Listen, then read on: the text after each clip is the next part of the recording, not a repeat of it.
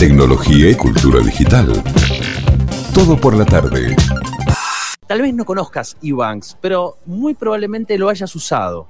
Por ejemplo, si eh, tenés una cuenta de Spotify y pagás una cuenta premium en Spotify, por ahí seguramente usaste Ebanks para pagar ese servicio. Bueno, entre otras opciones. Pero para charlar un poquito más, ya está Juliana conectada con nosotros. ¿Cómo estás, Juliana? Buenas tardes. Fernando, buenas tardes, un placer. Saludo acá a todos los escuchas de todo por la tarde desde Montevideo, Uruguay. Qué lindo. Eh, ¿Cómo está Montevideo? Está lindo, está lindo, igual que ahí, está, habrá unos 20 grados, frío, pero soleado. O sea, no está para echarse una agüita en la playa. No, no, para tanto no, para tanto no. Pero, pero no hay viento, está despejado, la verdad que una linda tarde. Qué lindo, qué lindo Montevideo. ¿eh? estaría bueno también para unas lindas vacaciones para allí por Uruguay. Juliana, eh, bueno, decía recién, a ver, por ahí eh, está bueno que, lo conozcamos aquí, está bueno aprovechar esta charla para conocerlo, pero tal vez si no conocemos, si no conocemos este nombre, tal vez muchas personas incluso en Latinoamérica ya lo estén usando. Sí, totalmente. Eh, como bien decía, somos una fintech que nace en Curitiba, en Brasil, en el año 2012 y el objetivo siempre fue dar acceso a los latinoamericanos para que pudieran comprar productos, servicios en sitios de comercio electrónico internacionales. El ejemplo que dabas de Spotify, por ejemplo, en Argentina eh, es tal cual, es real. O sea, hoy los argentinos que tengan una suscripción en Spotify probablemente estén procesando sus pagos a través de eBanks. Eh, así como, como otros clientes que tenemos, como Uber, eh, Shopee, Alibaba, en fin, eh, hay, hay varios de estos comercios que están procesando hoy con nosotros en la región. ¿qué, ¿Qué significa hoy el, o sea, hoy hay una explosión ¿no? del ecosistema fintech, digo, Ebanks, pero un montón de, compañías en Latinoamérica están creciendo muchísimo. aquí en Argentina también ha habido otras expansiones muy interesantes. Y, hay algo que es, un número, digo, que está presente y que creo que todas las compañías fintech lo, mencionan como una, un desafío y como una barrera a derribar, que es eh, la inclusión financiera, ¿no? Algo que eh, es fundamental y mucho más ahora en este, en este proceso difícil que estamos viviendo de pandemia. Absolutamente, y te diría, te diría más, eh, me gusta hablar de, inclusión financiera y de inclusión digital porque creo que vienen de la mano y a, veces eh, uno escucha hablar mucho de bancarización o niveles de bancarización, pero hoy justamente la inclusión financiera no necesariamente viene por, por canales bancarios per se, sino también con, otras soluciones innovadoras como son todas, eh, todas las que traen estas fintechs, ya sea de billeteras digitales u otras. Eh, y sí, se está dando este momento único en la región de inclusión financiera digital. obviamente la pandemia, ya, hay, memes de hablar de del COVID como el director de innovación en, lo que ha hecho acelerar justamente este proceso. Eh, y sí, en particular en el caso nuestro, lo que estamos buscando es eh, aumentar este ritmo de, expansión en la región, eh, como te decía, promoviendo ese acceso entre las dos puntas, el cliente eh, latinoamericano y estos sitios de comercio electrónico y poder eh, dar acceso y no dejar a nadie por fuera, o sea, no, no dejar a, nadie que no tenga de repente una herramienta o, un instrumento financiero por fuera de la posibilidad de poder acceder a estos productos y servicios. De eso se trata. Eh, en Latinoamérica el, comercio digital se, se, espera que, crezca en un 32% este año eh, y Latinoamérica tiene una característica muy linda que es una de las regiones donde más crecimiento en el mundo se está dando. Obviamente hay un montón de países que tienen tremendo potencial eh, en la región y, si miramos a lo que es a nivel mundo, detrás de lo que es el sudeste asiático, Latinoamérica es el segundo lugar de mayor crecimiento de e-commerce. Eh, entonces es un buen timing, es un buen momento para la región eh, y creo que esta madurez que, estamos viendo va a ser explotar todo lo que es, bueno, tanto las fintechs cuanto lo que es el comercio electrónico y, la digitalización, ¿no? Eh, por ahí Juliana, Juliana, sí, hay una pregunta que me encanta hacer eh, porque todas las empresas responden, o sea, responden en el mismo sentido, pero con diferentes números. Y, y, vamos a hablar de números porque todas las empresas, y me imagino que Ebanks eh, lo comparte, tienen una proyección, una estrategia y tienen objetivos a corto plazo, mediano plazo y largo plazo. Eh, y la pandemia hizo que esos objetivos cambiaran muchas veces eh, por completo o se aceleraran y muchas, muchas empresas nos decían, mira, lo que teníamos planificado en cinco años pasó en un año o menos. En el caso de ustedes, ¿cómo fue? Bueno, mira, en, términos de números, en cantidad de transacciones, el año pasado en IBANX procesamos más de 145 millones de transacciones en todos los países donde tenemos operación. Hoy son, eh, tenemos operaciones en México, Colombia, Chile, Perú, Argentina, Bolivia, Ecuador, Uruguay, Brasil.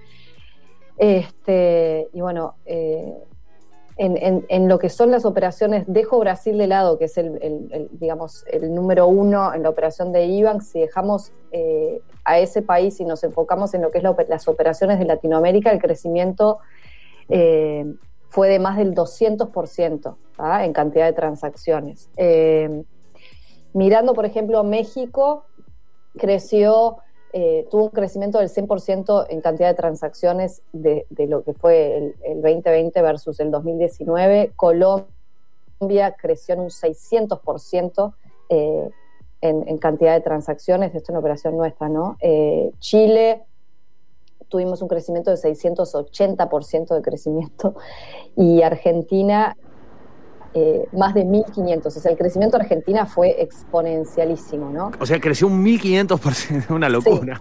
Sí, 1.500% en, en cantidad de transacciones. Esto obviamente tiene que ver, digo, ya lo habrán escuchado un millón de veces, pero con todo lo que es eh, eh, las, las cuarentenas, el, encierro, ¿no? Entonces la gente se vio obligada a ir a estos canales digitales, ya sea para entretenimiento, para, en fin, la compra de productos también físicos, ¿no? Sí, sí. Eh, ahora, en esta, en esta inclusión eh, financiera y digital de la que hacías mención y que, bueno, es evidente que es súper necesaria, que por suerte empieza a revertirse esos números, pero que todavía hay muchísimas personas por sumarse y por poder derribar esas, esas barreras de las que hablábamos. Eh, para derribar esas barreras, sabemos que ese es el, la necesidad y el objetivo. ¿Cuáles son los instrumentos para lograr eso hoy? Hay muchos. Eh, como te decía, el comercio electrónico en Latinoamérica eh, alcanzó un valor de mercado de 210 mil millones en, este 2020, el año pasado, ¿no? El 2020. Eh, en Latinoamérica se habla de un crecimiento del 18% en, en, lo que fue el año pasado y se espera que este año crezca en un 32%. Creo yo que inclusive con, con esto de la inclusión financiera y digital, cada vez más personas se van a estar uniendo a esto del comercio electrónico, personas que no estaban familiarizadas con lo digital, y se habla de que más de 50 millones de personas están en, estos canales.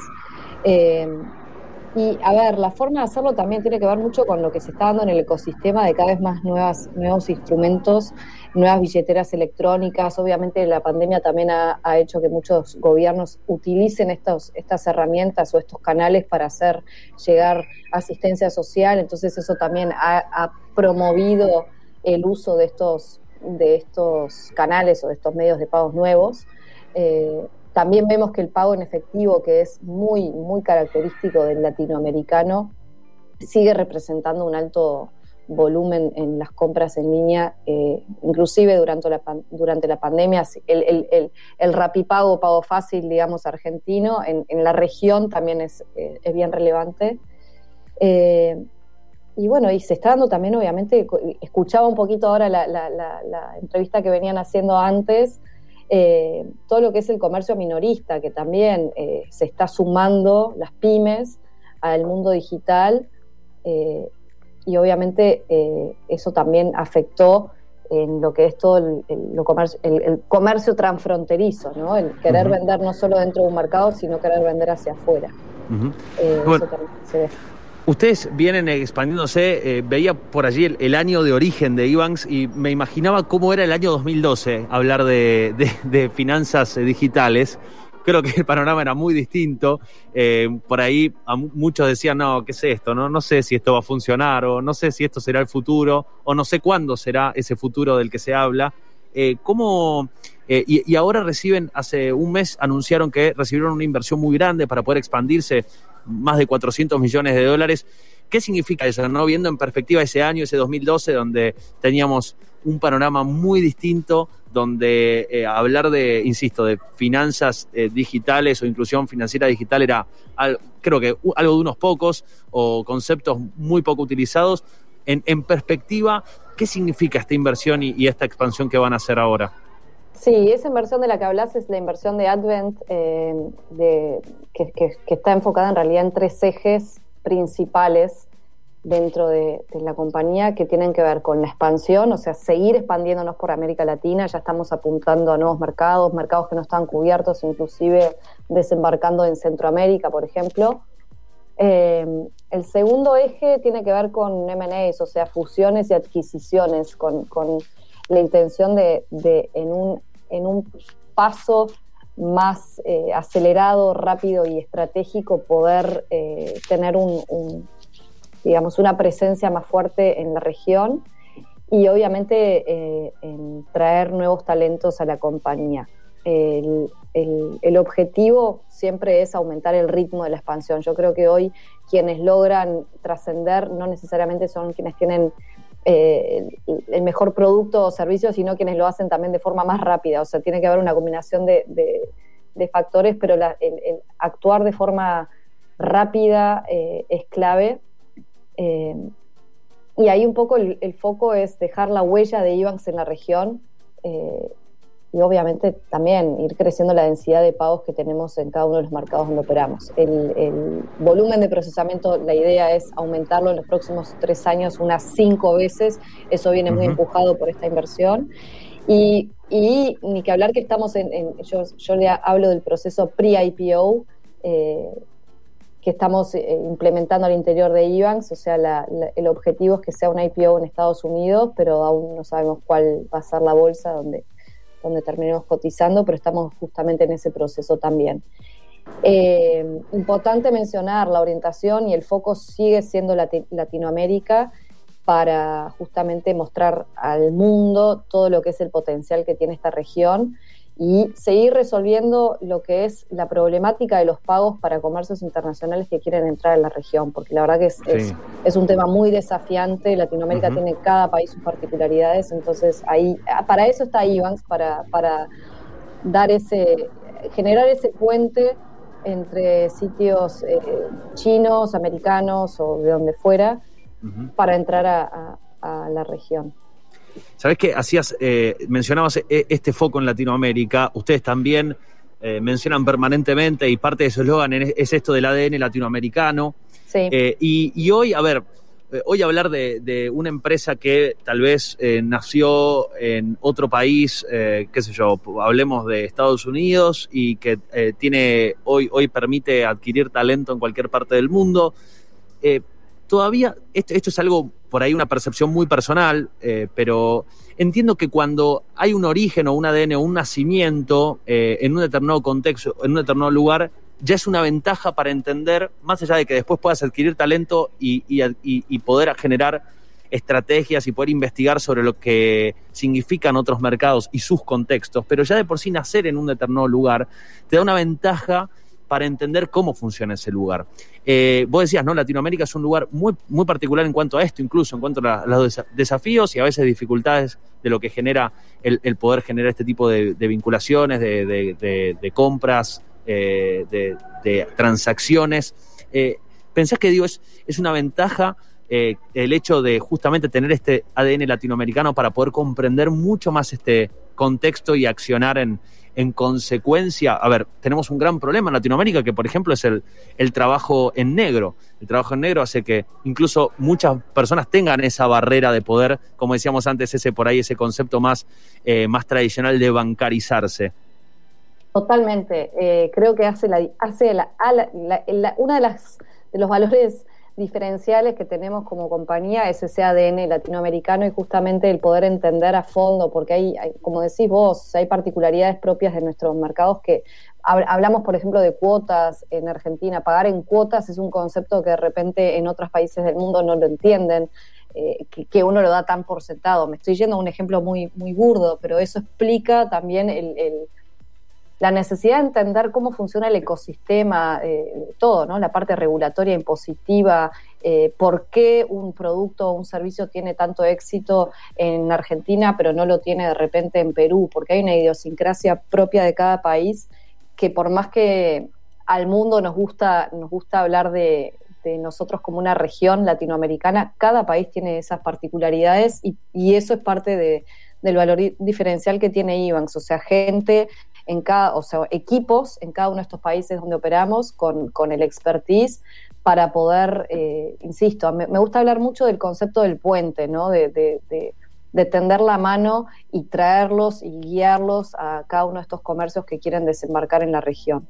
Eh, es sin duda, y, y, mencionadas, hay empresas súper grandes en, otras partes del mundo que también son, son exitosas, pero entender el, y moverse como pez en el agua en Latinoamérica, eh, sí, es eh, ni que hablar que ser latinoamericano, es correr con una gran ventaja en ese sentido.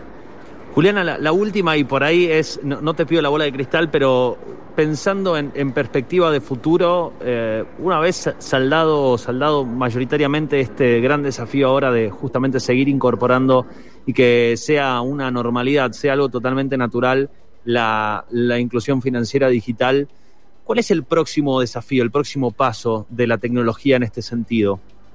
Es una gran pregunta. Creo que, o sea, hay, mucho aconteciendo en, términos de inteligencia artificial. sí, te tiré, perdón, te tiré medio un, muerto ahí, porque es una pregunta complicada. es, una pregunta complicada. Eh, pensando en, hacia dónde va a ir Ivanx, eh, yo creo que justamente el, porque la, voy, a, la voy a bajar a, lo que es el foco nuestro. Eh, el objetivo va a ser siempre hacer que la experiencia de pago sea lo más eh, no notoria, digamos, de cara al consumidor final, ¿no? Que no te des, que no te des ni cuenta que estás pagando, que sea, que, sea lo más transparente posible. Y en eso, para, para que eso suceda, obviamente hay un montón de desarrollos tecnológicos por hacer. Eh, de desafiar justamente todo lo que es la experiencia, para que la experiencia de usuario sea lo más óptima y que no tengas que estar validando documentos y demás. Eh, todo, para que todo eso acontezca, eh, se tiene que dar un, gran paso de todos, no solo de la fintech, sino de los reguladores, eh, del ecosistema de cada uno de los países en su totalidad. Creo que hacia ahí vamos y lo vemos en otros países más avanzados donde eso ya, ya sucede. Creo que ahí está apuntando eh, Latinoamérica también. Eh, te, hago la última y, es en referencia a algo que también en el programa hablamos mucho y que es una gran preocupación porque eh, que, te digo que tiene que ver con, con, la seguridad, ¿no? Hoy hablar de nuestra información en línea eh, ya sea digo, lo que compartís en una red social como lo que compartís en la vida física. Hoy ya se ha vuelto, eh, digo, dos caras de la misma moneda, no nos separamos lo digital de lo, de lo físico, es, es lo mismo, pero tal vez es mucho más fácil incluso no darnos cuenta de todo lo que estamos ofreciendo de información en, eh, en línea, en digital, en internet. y creo que para, digo, hoy estamos viendo cómo en pandemia también aumentó mucho el número, lamentablemente, de intentos o de maneras muy creativas, lamentablemente, de, generar estafas y, de vulnerar la, identidad o la seguridad de las personas. Me imagino que ese también es otro gran desafío que tienen este tipo de industrias, ¿no? Poder ser, eh, ser seguras para sus clientes. Totalmente, y sí, se están dando también tendencias eh, nuevas, ¿no? De, o sea, nuevos medios de pago. Nosotros siempre uno piensa en, pagar con tarjetas de crédito, pero los pagos digitales vienen creciendo muchísimo. Por ejemplo, eh, tarjetas de débito cada vez se, ve más que en lo que es comercio electrónico uno utiliza tarjetas de débito con todo el, con todo el, desafío que eso implica de que generalmente en la, o sea, uno, una tarjeta de débito está vinculada a una cuenta y donde te hagan un fraude pueden acceder a todo el saldo que tenés ahí, o sea, y, es muy importante tener esas medidas de prevención, de, fraude y, de validación de documentos de identidad este, bien sólidas. Eh, pero eso, también se están dando, por ejemplo, a mí me gusta hablar de nuevos métodos de pago que antes eran impensables, como, como ha sido Pix en Brasil, que tiene eh, que, es una, una, solución en línea, ¿no? Este, que ya desde que lanzó en junio del 2021 superó los 2 billones de transacciones y, tienen que ver con esta tendencia del open banking, eh, en fin, eh, creo que tiene, va de la mano los nuevos métodos de pagos que están apareciendo con las nuevas medidas de cuidados, de prevención, de validación de documentos de identidad y herramientas de, bueno, hay que hablar, machine learning, todo lo que tiene que ver con eh, el cuidado de las reglas para evitar estos fraudes. Juliana, eh, la verdad que siempre es un, placer charlar de estas cosas, conocer la, perspectiva de una empresa tan grande como, como es Ibanks en, Latinoamérica. Bueno, felicitarlos por esta expansión. Eh, también este, esta, esta, cuestión curiosa, ¿no? De eh, hoy tienen la posibilidad de escuchar a, Juliana hablando sobre Ibanks. Probablemente muchos ya han utilizado Ibanks sin saberlo y está bueno también darle, darle identidad a eso y, y, poder conocer más sobre esta compañía. Así que un gusto, un placer la charla y conocer, insisto, esas perspectivas eh, así también se puede entender mejor todo lo que está pasando. Fernando, muchas gracias por tenerme y estamos a las órdenes. Julián, un abrazo muy grande, que estés muy bien. Chau, chau. Bueno, allí la escuchaban eh, a Juliana Echeverry, ella es la directora de expansión latinoamericana y alianzas estratégicas de Ebanks. Tecnología y cultura digital. Todo por la tarde.